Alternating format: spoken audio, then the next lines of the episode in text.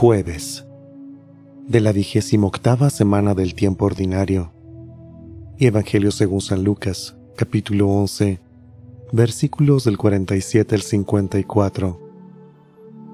En aquel tiempo Jesús dijo a los fariseos y doctores de la ley, Hay de ustedes que les construyen sepulcros a los profetas que los padres de ustedes asesinaron. Con eso dan a entender que están de acuerdo con lo que sus padres hicieron, pues ellos los mataron y ustedes les construyen el sepulcro.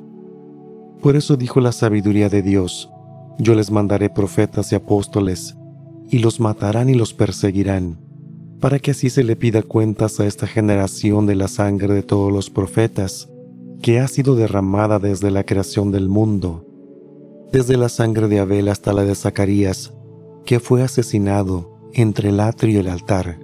Sí, se los repito, a esta generación se le pedirán cuentas. Hay de ustedes doctores de la ley, porque han guardado la llave de la puerta del saber. Ustedes no han entrado, y a los que iban a entrar les han cerrado el paso. Luego Jesús salió de allí, y los escribas y fariseos comenzaron a acosarlo terriblemente, con muchas preguntas y a ponerle trampas para ver si podían acusarlo con alguna de sus propias palabras. Palabra del Señor.